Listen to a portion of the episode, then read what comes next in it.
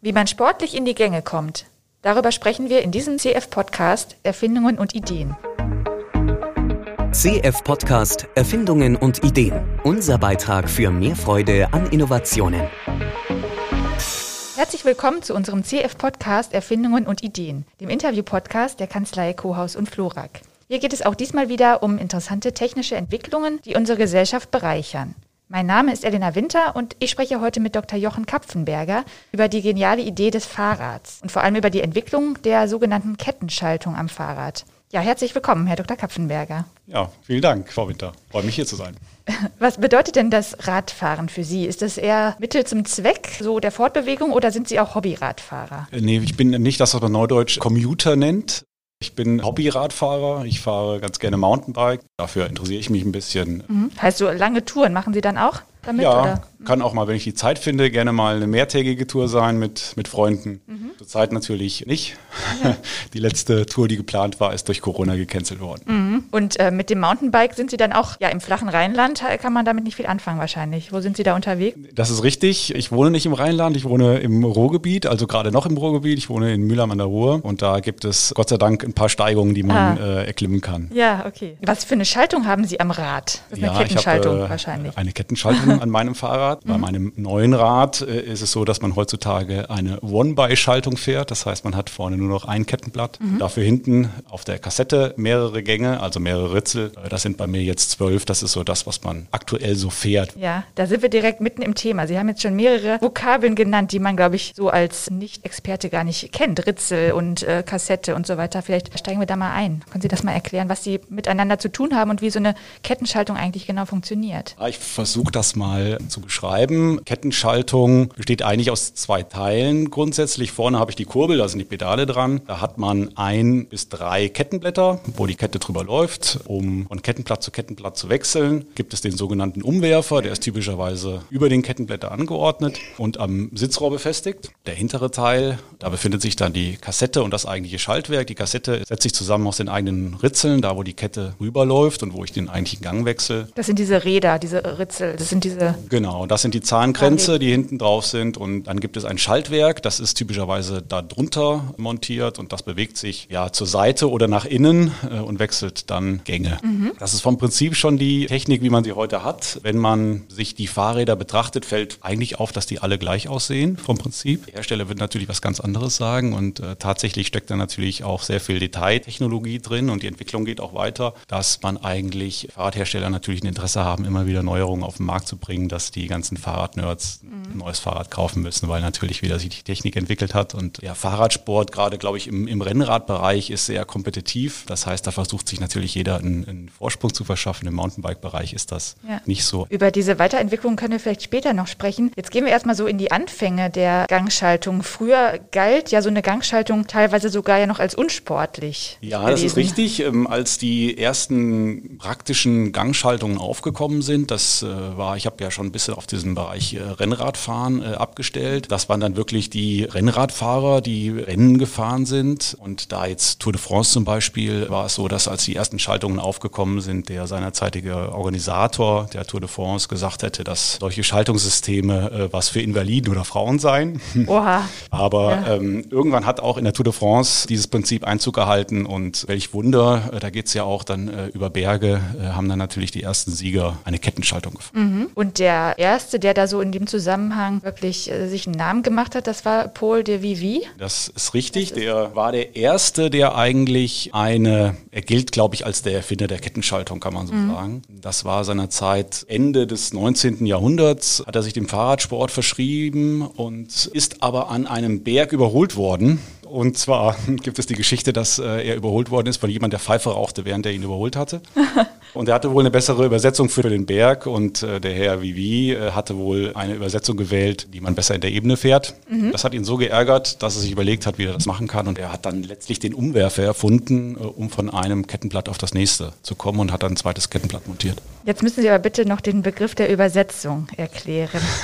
Das, ja, der Begriff der Übersetzung gibt eigentlich an, wenn Sie eine Umdrehungen mit der Kurbel treten, mit ihren Pedalen, ist die Frage, wie viel Umdrehungen macht letztlich das Hinterrad. Mhm. Je mehr Umdrehungen das Hinterrad pro Umdrehung der Kurbel macht, relativ gesehen, umso schneller fahren sie, aber umso schwerer ist es natürlich, den Gang zu treten. Mhm. Okay, das heißt also, wir haben ja die ebene Strecke, da zählt die Geschwindigkeit. Das heißt, da haben wir eine hohe Übersetzung, wenn ich das richtig genau. Hier, ne? Das heißt, wir haben weniger Tretbewegungen für eine Hinterradumdrehung und in der Steigung brauchen wir weniger Kraftaufwand, haben wir weniger Kraftaufwand und eine niedrige Übersetzung so. Genau. Okay. Das heißt, dieser Umwerfer, den hat jetzt der Herr Devi entwickelt und dazu eben auch passend diese Kettenblätter an der Tretkurbel befestigt. Mhm. Also der hat das Ganze wirklich so weiterentwickelt, dass es, man es auch Kettenschaltung nennen konnte. Genau, das ist sozusagen das äh, erste Mal, dass man von verschiedenen Kettenblättern oder eben Ritzeln äh, aufeinander wechseln konnte und das ist ja sozusagen das Merkmal einer Kettenschaltung im Vergleich beispielsweise mhm. zu einer Namenschaltung, wo das Getriebe in der, in der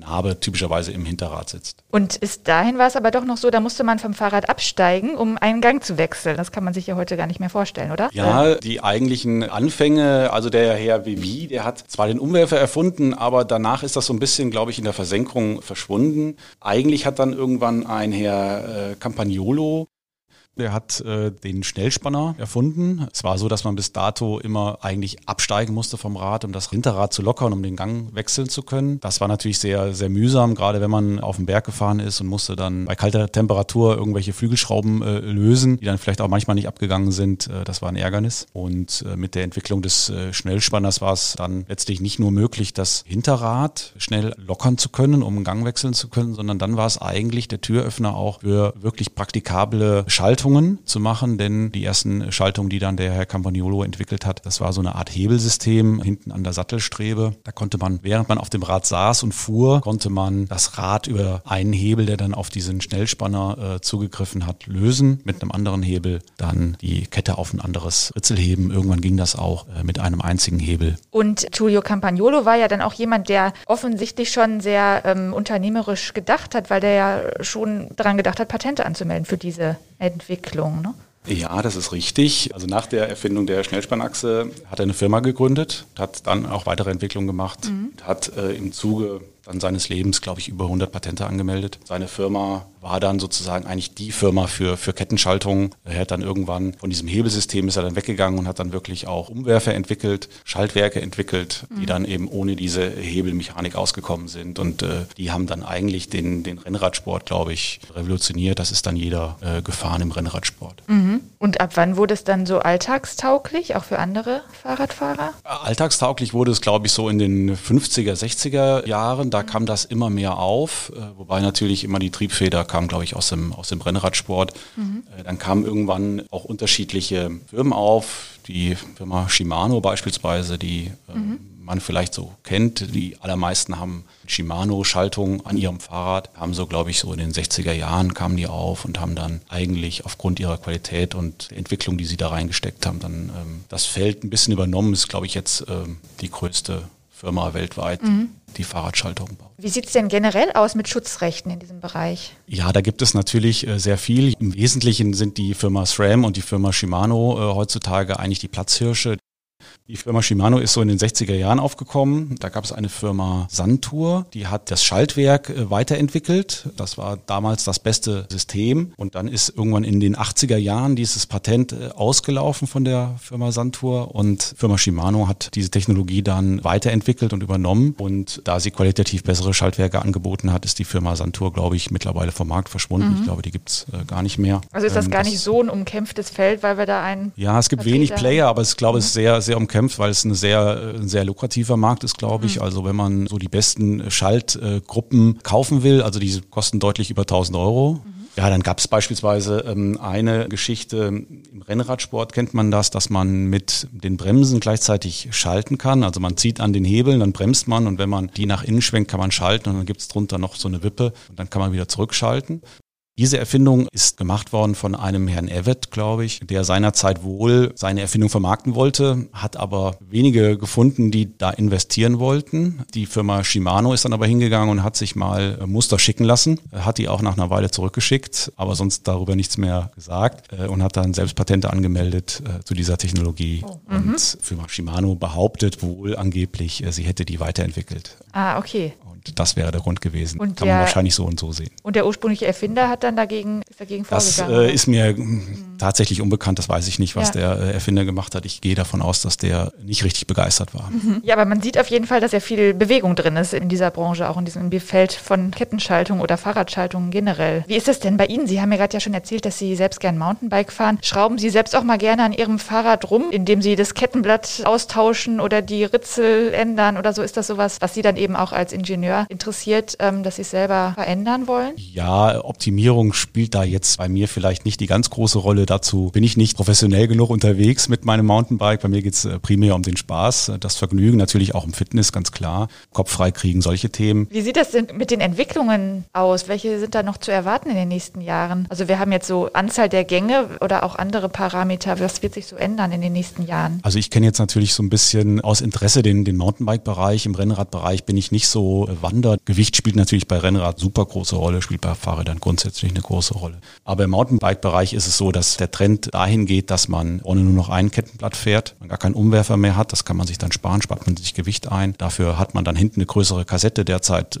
sind zwölf Gänge, das Nonplusultra, sag ich mal. Ich glaube, eine Kassette mit 13 Gängen gibt's noch nicht auf dem Markt, aber vermutlich kommt das auch irgendwann, damit man eine größere Spreizung hat der Gänge. Dann ist zurzeit äh, sehr vogue elektronische Schaltungen. Die setzen sich, glaube ich, zunehmend durch. Da spart man sich natürlich die ganze Mechanik. Man muss kein Kabel mehr vom Lenker zum Schaltwerk legen zum Beispiel, sondern das wird alles über Funk äh, Ah, gemacht. Das soll sehr gut funktionieren und man soll auch sehr lange fahren können, bis man die Batterie wechselt. Das verwundert mich ein bisschen, weil ja doch das äh, Schalten dann auch äh, Energieeinsatz erfordert, dass das Schaltwerk sozusagen immer den Gang rauf oder runter schaltet. Das ist aber ein Batteriewechsel beziehungsweise ein Aufladen der Batterie. Dann gibt es Bestrebungen, dass man, wie man es aus dem Bremsenbereich kennt, hydraulisch den Gangwechsel einleitet. Da versprechen sich auch äh, Hersteller äh, Vorteile von. Ich kann mir das nicht so richtig vorstellen, ehrlich gesagt. Und dann wird es auch ganz viele Neuerungen geben, die ich noch überhaupt nicht denke. Und wenn sie dann auf dem Markt sind, denke ich, ach ja, es ist interessant oder vielleicht auch ein bisschen äh, Spielerei, dass man was Neues verkaufen kann. Ja. Qualität und ähm, die Art des Gangwechsels, also wie meine Zähne ausgestaltet sind, das ist eigentlich immer eine Weiterentwicklung. Das geht von, von Modell zu Modell, geht das immer äh, besser und, und einfacher. Also Komfort spielt da wahrscheinlich auch eine Rolle, ne? Oder auch die Sportlichkeit, dass man die erhält, dass man auch den Trainingseffekt vielleicht hat nach wie vor. Genau, es geht im Wesentlichen geht es um Gewicht. Es wird immer leichter. Gleichzeitig soll aber die Haltbarkeit nicht abnehmen. Und dann ist natürlich ein Thema, dass die Kette von einem Ritzel auf das nächste, also von Gang zu Gang, möglichst leicht läuft, dass sie da kein Knirschen im Gebälk haben. Das möchte man nicht haben, das hört sich nicht gut an, das klingt nicht nach Qualität. Und gleichzeitig wollen sie, äh, und das war in den Anfängen auch nicht der Fall, dass sie wirklich unter voller Last problemlos schalten können. Dass sie also, gerade im Mountainbereich ist es ja so, da wechselt das Terrain sehr kurzfristig äh, und wenn sie in eine Steigung reinfahren, dann müssen sie relativ schnell schalten und dann soll das möglichst leicht vonstatten gehen. Und äh, mittlerweile kann man auch gleich mehrere Gänge rauf oder runter schalten. Das ist auch eine Entwicklung, die so in den, ja, in den letzten Jahren gemacht worden ist. Aber so neu ist das dann tatsächlich auch nicht. Das gibt es natürlich schon eine, schon eine Weile. Das sind alles so kleine Verbesserungen, die, wenn man sie dann hat, zu schätzen weiß, dass man nicht dann an der Tastatur immer an den Hebel immer einmal drücken muss, mehrfach drücken muss, sondern Ja. gleich mehrere Gänge schalten kann. Ja. Wunderbar, ja, vielen Dank, Herr Dr. Kapfenberger. Und ja, dann wünsche ich Ihnen weiter gute Fahrt mit Ja, Dankeschön. Noch mehr spannende Geschichten zu Erfindungen und Ideen finden Sie unter daidalos.blog.